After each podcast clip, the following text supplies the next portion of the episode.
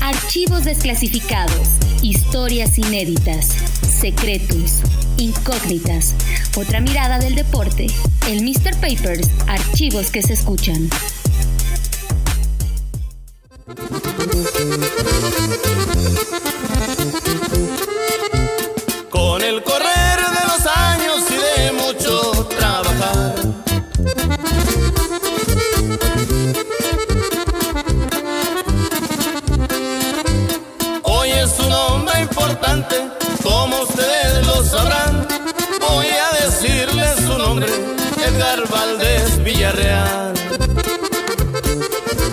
Secundaria pública United de Laredo, Texas, tiene tres alumnos muy populares en su historia.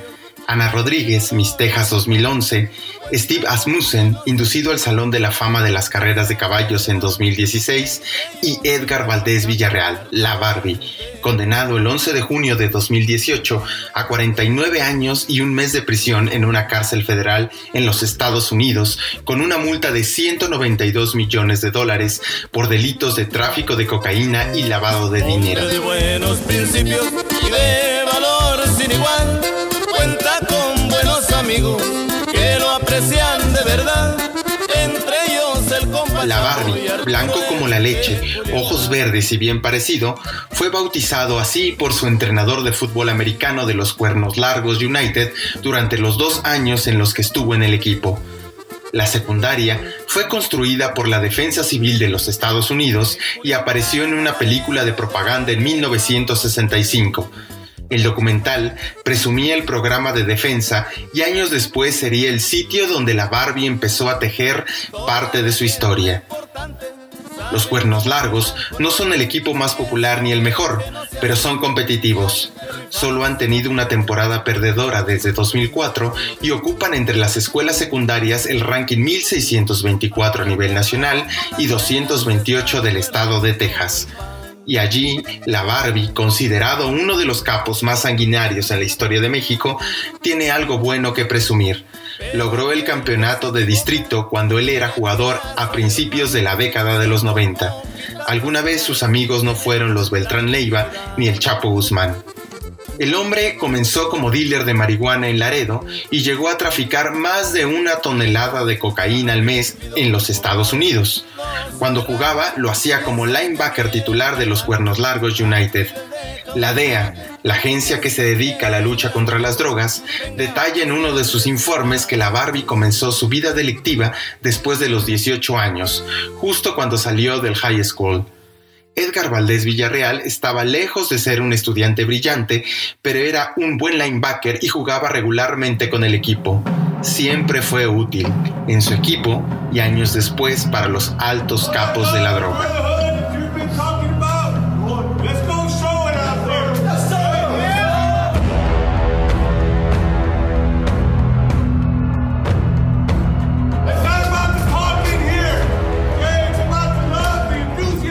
En su época de estudiante, de clase media y sin problemas económicos, nadie imaginó que se convertiría en uno de los capos de la droga más buscados del mundo.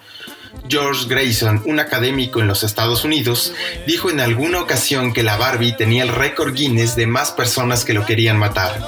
Pero en aquellos años de college no faltaba a ninguno de los entrenamientos de los cuernos largos.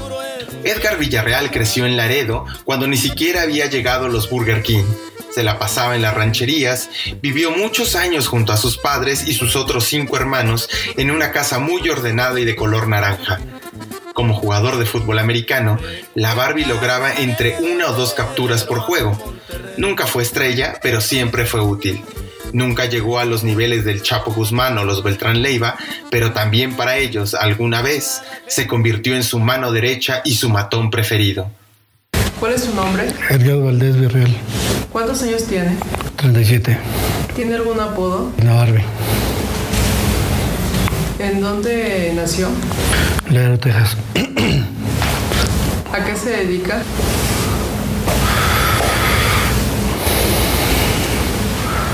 Al narcotráfico. ¿Formó parte de alguna organización en el pasado? Era amigo de Arturo Beltrán. El 30 de agosto de 2010, cuando las autoridades lo capturaron en Lerma, un municipio del Estado de México, encontraron en su cabaña unos cuatro caballos pura sangre, armas y una vitrina donde tenía unos 60 relojes Rolex entre otras marcas de lujo. Durante sus años de estudio, dicen que siempre fue un chico amable y hasta simpático. La Barbie se divertía yendo a los bares conduciendo su Chevy rojo con dorado y en una de esas noches de juerga, dos meses antes de graduarse, chocó con otro automóvil y el conductor, un consejero de su escuela, murió al instante. Edgar enfrentó un juicio por homicidio, pero fue absuelto de todos los cargos. Dos años más tarde, a los 20, ya era uno de los mayores dealers de Laredo. Después se convirtió en uno de los capos más buscados y las autoridades mexicanas y estadounidenses ofrecieron hasta 4.3 millones de dólares solo por información que llevara su captura. La Barbie, especialista en leer jugadas y crear rutas de juego con los cuernos largos, también diseñó su propia ruta de negocio en la droga, Colombia, Panamá, México y Estados Unidos. La Barbie quiso inmortalizar su historia y por eso mandó a hacer con 200 mil dólares su propia película, que jamás se proyectó. Edgar y sus sicarios eran los torturadores más bestiales que hayamos conocido. Decapitaban y colgaban los cuerpos en los puentes. También, después de ser detenido por las autoridades mexicanas, impuso la moda de las camisetas polo. Hoy salieron de México rumbo a Estados Unidos 13 individuos extraditados, entre ellos la Barbie, presunto cabecilla del cártel de los Beltrán Leiva, que desde el año 2010 se encontraba detenido en el penal de máxima seguridad del Altiplano, el mismo del que escapó. Después de ser detenido, fue extraditado a Atlanta, en los Estados Unidos, en otoño de 2015, donde ya purga una pena de casi medio siglo. La Barbie dejará la prisión cuando tenga 94 años de edad y quizás, con un poco de suerte, la United High School de Laredo ya tenga más personalidades para presumir. Quizás.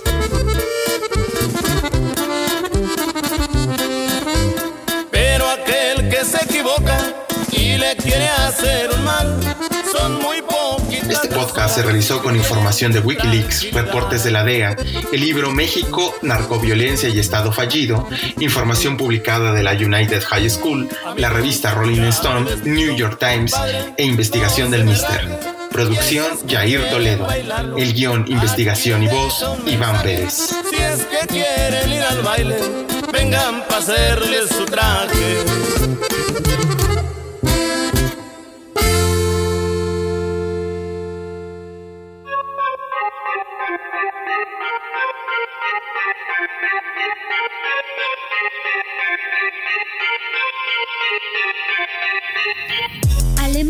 Coronó campeón gracias a su software. Pachuca genera su talento por computadora. El gobierno mexicano vigiló al periodista José Ramón Fernández. Todas las historias están en archivos y en el Mr. Papers te lo contamos. Escúchanos en nuestro próximo episodio.